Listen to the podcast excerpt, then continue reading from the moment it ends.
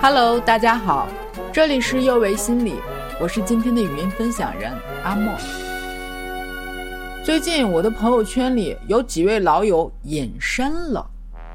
朋友 A 在去年年底申请了国外大学的博士课，每次找他，不是在上课，就是在做小组作业，偶尔有空喝个茶，走到一半又要去接导师的电话。朋友 B 告诉我说。最近要找他，要提前预约，因为他研究生的课程开始了。他的外语实在太差，为了能听懂课程和顺利毕业，他现在每天一有空就在刷英语。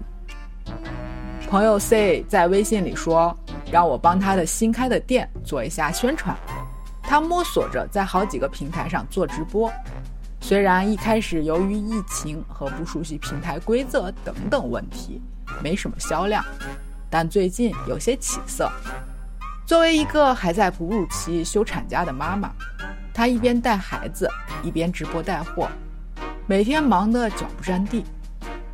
这几位朋友都有家有子，人人年过三十，有自己的工作和事业，却依然向着自己的目标前进。我突然感到了同辈竞争的压力。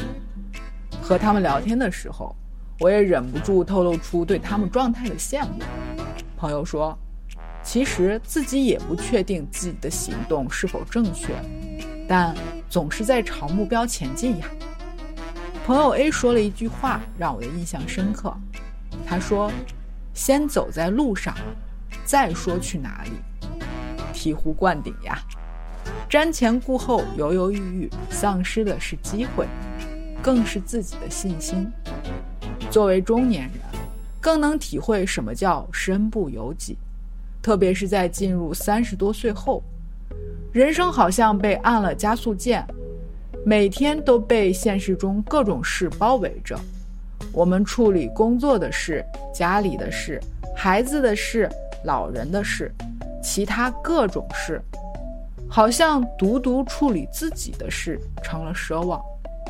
一位无论是在工作、生活中口碑都非常好的爸爸，常常对身边的人说：“我今天什么都没有做，感觉很失落。”而事实是他每天的日程是爆表的。中年人想真正为自己做一点事，好像变得不那么容易。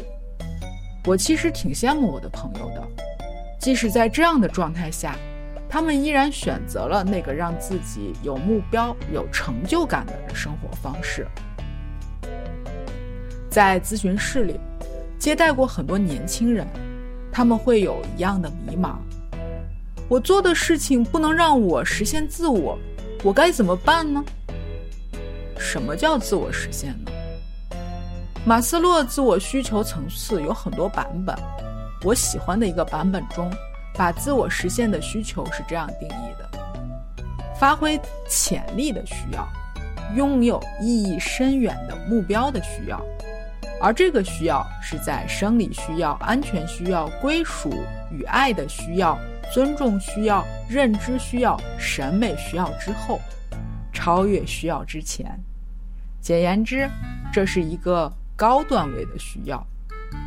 高不意味着不能实现。回到咨询室里来，面对那些该选择哪一项工作让自己更有价值感的朋友，我都会问一句：“你最想做什么？”这是一个极其单纯又基本的问句，而很多人答不出来。比如，有人说：“我想做短视频，我对剪辑和拍摄很感兴趣，但是我的家人不同意，我自己也觉得自己做不好。”有人说：“我也不知道我想做什么，大概就想赚点钱吧。”那再问一句：“你希望自己五年后是什么样子的？在做什么工作？如何生活？”这个问题会得到很多答案。现在正在收听的你，也可以试着回答一下。我那几位选择继续深造的朋友，都说过类似的话。他们对未来的生活是有目标的，生活蓝图真的是一张准备完成的拼图，他现在做的每一项选择，每一个工作，都是在完成他的拼图。在通往自我实现的道路上，有时候是寂寞的。朋友们有着令人羡慕的工作和生活，明明可以躺平，却依然选择了努力进取。他们知道自己要什么，或者说，他们知道真正的自我是什么样子的，知道自己的长处、短板。愿意长期坚持不懈的努力，并且不在乎外人的目光、社会的导向，追求自己真正想要实现的梦想。我们有一个误区，一定要警惕：我们不是从一开始就知道自己想要做什么的。自我实现不是一个结果、一个点，对于很多人来说，这是一项大工程、持久战。释迦牟尼都经历了六年苦行，才在菩提树下顿悟，更何况我们这些普通人？万物在流转，世界在变化，我们自己的内心向往、渴望的方向都会变化。纠结想做什么是理所当然的常态，不要恐惧这些纠结。你看看，我的朋友们也是人到中年。还在做自我实现的探寻。其实，我们依然不能回答你要如何选择、如何做，因为这是一项关于自身发展进程的私密的事。重要的是，我们可以明确地告诉自己，这个问题没有明确的答案，不是成为社会精英、拥有令人羡慕的工作和金钱才是自我实现。喜欢的事都去试试，找到自己的长处，不断自我剖析，以求接近自己认同的、真正想做的事情。这都是在朝自我实现迈进。好了，今天的分享就到这里，不要总羡慕别人，也过自己的生活吧。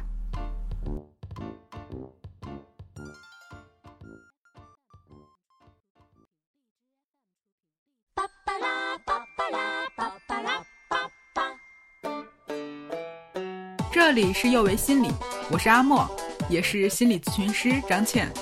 虽然我们只是心理学界的一棵小树苗，但是我们努力做到我们的最好，用真诚的态度、客观专业的方式，向每一位愿意关注我们的人分享一切你想知道，而我们又恰巧了解的心理学知识。